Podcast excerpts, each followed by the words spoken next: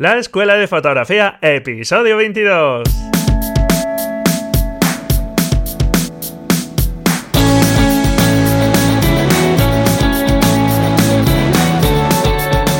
Que son mis ojos, mi tesoro, que es mi Dios, la libertad, mi ley todo el mundo, mi única patria, amar.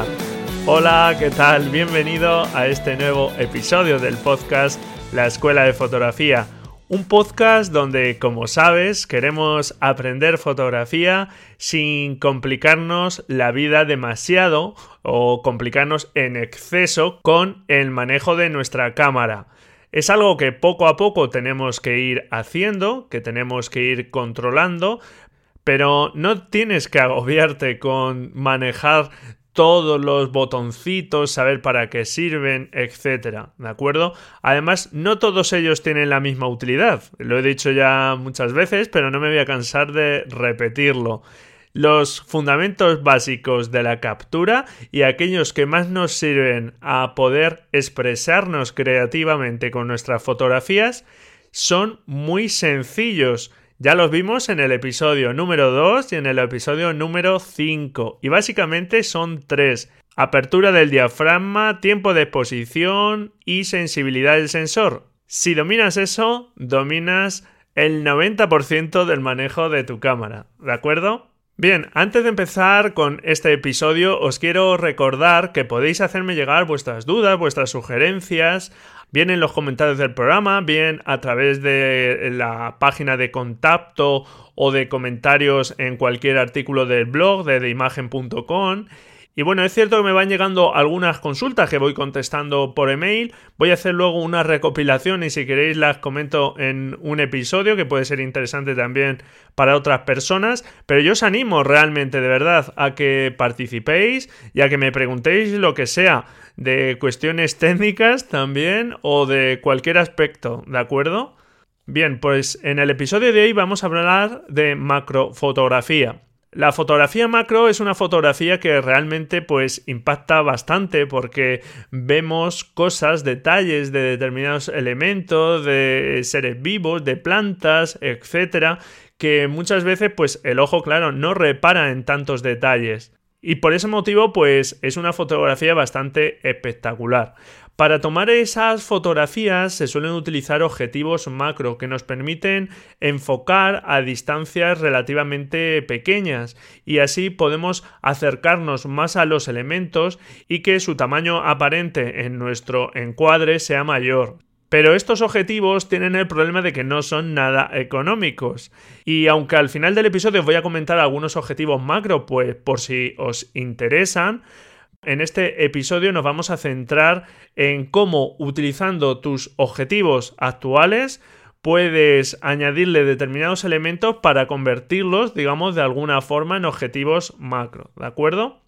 Voy a dejar en las notas del programa el enlace, como es habitual, al artículo del blog donde aparecen ejemplos de fotografías macros hechos con objetivos muy habituales. Incluso las que aparecen en el artículo son con el objetivo de kit del 1855, ¿de acuerdo?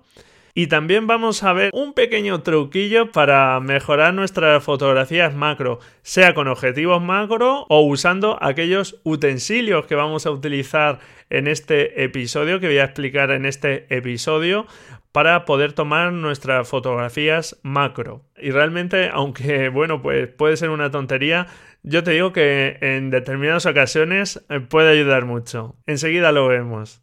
Bien, ¿cómo vamos a conseguir que nuestros objetivos que no sean macro los convertamos en objetivos macro? Pues existen determinados cacharrillos, determinados utensilios que nos sirven para ello. Y estos utensilios nos van a permitir reducir la distancia mínima de enfoque. Como te digo, cada objetivo tiene su distancia mínima de enfoque, que generalmente viene impresa en el objetivo. Si miras cualquiera de tus objetivos, verás una distancia mínima o una distancia que aparece marcada con pies o en centímetros y que en objetivos normales pues suele estar en torno a 30 40 centímetros. Cuanto más teleobjetivo es pues generalmente la distancia de enfoque es mayor. Nos podríamos ir incluso a 90 centímetros o más. Bien, pues con los utensilios que vamos a ver ahora vamos a reducir mucho esa distancia de enfoque y nos vamos a poder acercar simulando una especie de objetivos macro. En el blog vas a ver un ejemplo de una fotografía a una flor acercándome todo lo posible para que la cámara pudiera enfocar. Si me acercaba más ya no enfocaba.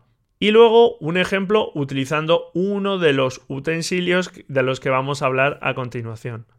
El primero de ellos son los tubos de extensión. Los tubos de extensión son un tubo hueco que se coloca entre el cuerpo de la cámara y el objetivo. Por lo tanto, los tubos o anillos de extensión solo sirven para cámaras que podamos separar el objetivo de la cámara. ¿De acuerdo? Al separar el objetivo de la cámara, lo que estamos haciendo es reducir esa distancia de enfoque. Es un tema óptico y, bueno, pues funciona así. Entonces, cuanto más separemos el objetivo de la cámara, más estamos reduciendo esa distancia mínima de enfoque, ¿de acuerdo? Tubos de extensión o anillos de extensión los hay de dos tipos, los manuales y los automáticos. Los manuales son aquellos que simplemente son un tubo hueco de un determinado material, pues generalmente de metal, y que se acoplan a tu cámara, tienen que ser válidos para tu cámara, sea Canon, Nikon, por el acople que hay entre el objetivo y el cuerpo de la cámara y que realmente no tienen ningún automatismo, son simplemente un tubo que, eh, digamos, se mete entre el cuerpo de la cámara y el objetivo, con lo cual los contactos se pierden entre el objetivo y la cámara. Entonces perdemos la apertura, no podemos controlar la apertura eh, de forma automática desde la cámara y perdemos también el enfoque automático, ¿de acuerdo? La otra alternativa son tubos de extensión automáticos, que igual tienen que ser para tu cámara, para la marca de cámara que utilices, pero que en este caso sí conservan tanto la apertura como el enfoque. Pero claro, la diferencia está en que los tubos de extensión manuales eh, valen del orden de 12, 14, 20 euros, o sea, bastante, bastante económicos. Y los tubos de extensión automáticos que realmente merezcan un poco la pena, pues están del orden de 200 euros, cerca de 200 euros, incluso más. Podemos acercarnos incluso a los 300 euros. Por lo tanto, pues bueno, a mí los automáticos por el precio que tienen creo que no merecen mucho la pena, porque yo para eso, pues bueno, ahorraría un poquito y ya por 400 euros ya hay objetivos macro, ¿vale? Como vamos a comentar un poco más adelante. Por lo tanto, yo no recomiendo mucho estos objetivos, aunque sí es cierto que aunque su precio sea cercano a un objetivo macro, lo bueno que tienen es que valdrían para todos tus objetivos. Todos tus objetivos los estarías convirtiendo, por así decirlo, en macro, ¿de acuerdo? Pero bueno, yo como te digo, mm, no creo que sean tanto de interés. Pero bueno, esa es mi opinión particular. Estos tubos de extensión suelen tener varias partes que se pueden acoplar unas a otras y permiten separar el objetivo de la cámara más o menos distancia en el artículo del blog he puesto un ejemplo utilizando el más pequeño, es decir, es como el de menos aumento y vas a ver cómo utilizando ya este anillo de extensión, pues bueno, nos podemos acercar muchísimo más a esa flor, ¿de acuerdo? Bien, este es el primer utensilio que podemos utilizar para acercarnos más a los elementos a fotografiar y conseguir nuestras fotografías macro. Otro elemento es un anillo inversor. Todos los objetivos, si en lugar de colocarlos de la forma normal, con los contactos hacia adentro, se invierte, lo que hacen es convertirse en una especie de lupa. Y esto puede ser utilizado y aprovechado para hacer fotografías macro.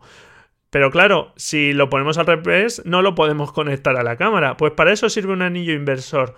El anillo inversor igual hay que comprarlo adaptado a la marca de tu cámara y permite que podamos enroscar cualquier objetivo de forma invertida, es decir, al revés, con los contactos hacia afuera. Lo que se hace es que el objetivo, como tiene unas roscas siempre al final para poderle acoplar filtros redondos, etc., con esas roscas podemos hacer que se una al cuerpo de la cámara. Y digamos, hay dos formas de poder acoplar un anillo invertido. Una es de cuerpo a objetivo, que es el que te acabo de comentar, En el artículo del blog, como te comento, puedes ver ejemplos de estos anillos de inversión para que te hagas una idea. Y el otro tipo de anillo de inversión es de objetivo a objetivo, es decir, nuestra cámara tendría conectado un objetivo de la forma habitual y este anillo lo que haría es al final del objetivo que tiene nuestra cámara poderle añadir otro objetivo pero puesto de forma inversa. Es decir, nuestra cámara en ese caso tendría dos objetivos. Fíjate qué cosa un poco más extraña, ¿vale? Pero bueno, pues en ese caso así sería.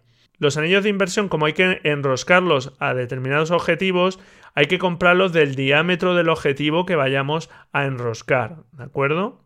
Esto no pasaba realmente con los tubos de extensión porque los tubos de extensión se conectaban directamente entre el cuerpo de la cámara y el objetivo. Y digamos que esos mismos tubos valen para cualquier objetivo que tengamos.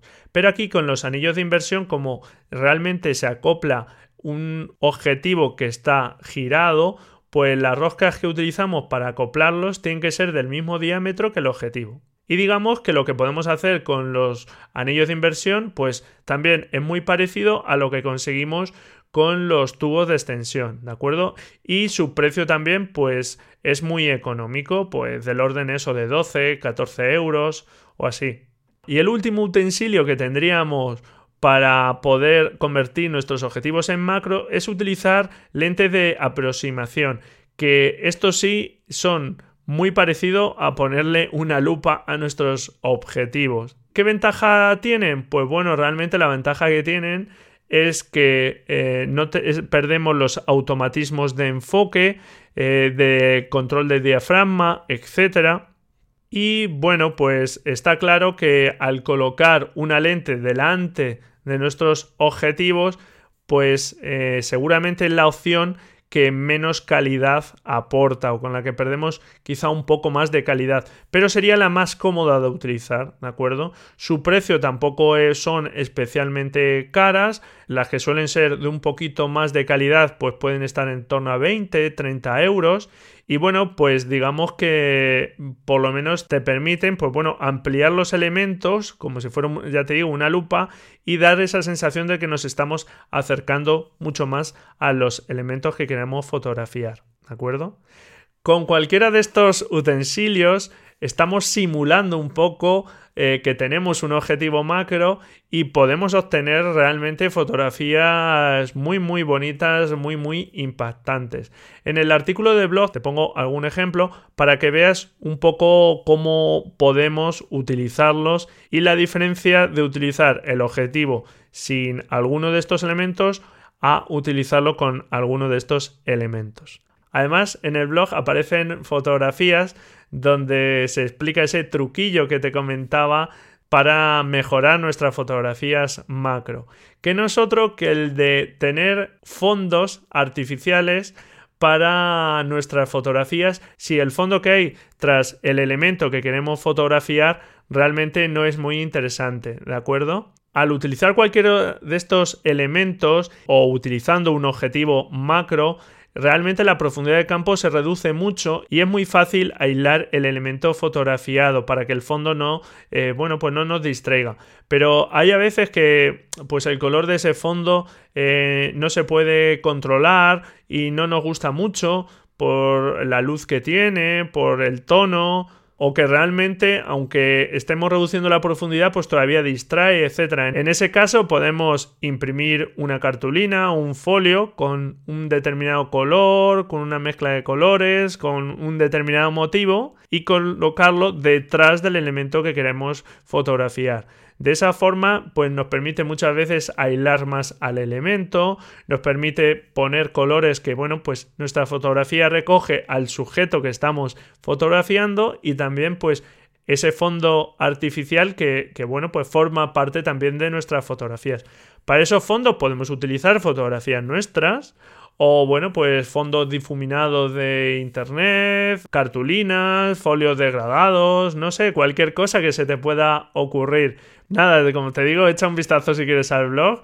Es un truquillo muy sencillo, pero que bueno, pues aporta ahí un plus que muchas veces, pues bueno, pues queda muy interesante.